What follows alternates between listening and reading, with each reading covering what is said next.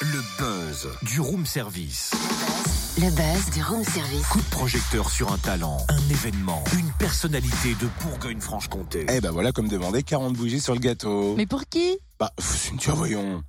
Pour Michel Leb. Mais t'es sûr qu'il a 40 ans? De carrière, de carrière. Et pour notre plus grand bonheur, il fête ses 40 ans de carrière sur scène. Voici un petit extrait. On ne peut plus rire de tout.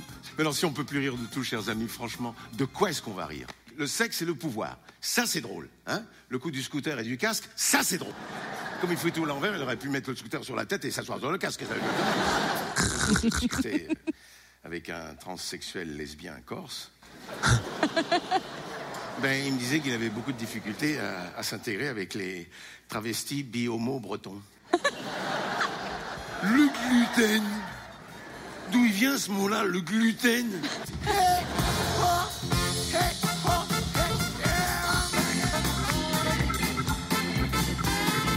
Deux heures de show, c'est la mouche tsetse sur le gâteau, on peut le dire. Ses plus grands sketchs, des nouveautés, puis pour garder la cadence de la musique, un vrai spectacle de musical carrément en fait. Et le tout toujours avec classe et élégance. Bref, la vie est lèbe. La tournée a démarré en octobre dernier. Elle passe par le Zénith de Dijon ce soir et Micropolis Besançon demain soir. Michel Leb, bonjour. Bonjour, bonjour à tous.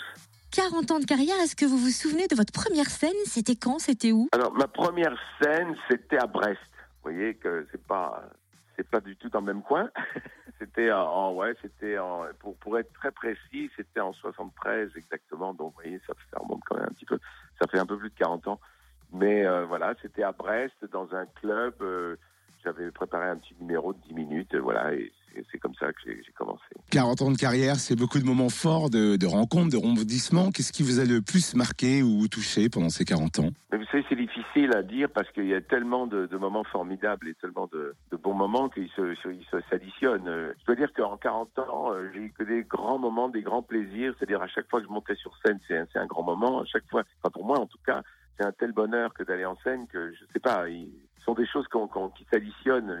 Et, et comme je dis à un moment donné, je dis, je dis le public m'a tellement fait de cadeaux que c'est à moi de leur en faire un maintenant, de, de faire un cadeau au public et de lui, et de lui offrir deux heures de, de, de spectacle qui justement résume un petit peu tous ces bons moments. Voilà. Ah, alors j'imagine qu'on va pouvoir se délecter de vos sketchs cultes, mais il y en a tellement, il a dû être dur de faire un choix. Comment vous avez fait? Mais j'ai pas mal bossé. Hein. J'ai travaillé pendant un an, un an et demi à chercher euh, dans les cartons, dans les tiroirs, euh, tous- tous les sketchs que j'ai pu faire et réécrire, euh, réadapter, euh, euh, les transformer, euh, faire une mise en scène. Ça a été un peu long. Et puis euh, et puis maintenant, bon voilà, il y a un spectacle qui aboutit où il y a vraiment, comme vous dites, des sketchs. euh, Bon, il y a des sketchs cultes et puis il y a des nouveautés. Il y a plein plein de choses nouvelles. En tout cas, c'est c'est un spectacle euh, qui mélange aussi bien l'humour, les sketchs, les imitations et la musique aussi. Est-ce que vous ressentez toujours la même chose quand vous montez sur scène, quand, quand vous êtes derrière le rideau? Ah oui, toujours, toujours, oui, toujours. Je panique terriblement, et ça c'est très bon. Moi, je trouve que bon, même si euh, quelques secondes avant d'entrer en scène, on a vraiment envie de disparaître, on voudrait être chez soi tranquillement, en train de boire un petit verre. Là, franchement, euh, c'est pas passé. Ça, j'ai toujours le trac, et c'est très bien parce que je dis, euh, c'est un booster, c'est une façon d'entrer en scène qui fait que bon, ce moment-là, on est sur les charbons ardents, et c'est très très bon. Euh, le public le sent, ça, si vous voulez. Si, vous arrivez trop décontracté, euh, les mains dans les poches, il n'y a pas le, il y a pas l'énergie nécessaire. Moi, j'ai besoin d'avoir le trac, j'ai besoin d'avoir peur. C'est- un stress qui est nécessaire et qui est bon, en fait. Et si c'était à refaire, on reprend la même partition, on la rejoue intégralement ou on change une note, un soupir, un pont? Oui, on peut toujours changer des choses parce que on peut faire des erreurs, on peut se lancer dans une direction et se rendre compte que c'est pas toujours la bonne. Et ça, c'est normal. Il faut, il faut justement avoir, euh, faut faire des erreurs pour se rendre compte de ce qu'il faut faire réellement. Donc, euh, si je devais recommencer, je, je, je garderais la partition, mais je modifierais probablement des petites choses. Mais la couleur musicale, je la garderai jusqu'au bout. Je garderai la même. Et le room service est à votre disposition. Vous pouvez appeler la réception pour votre petit déjeuner.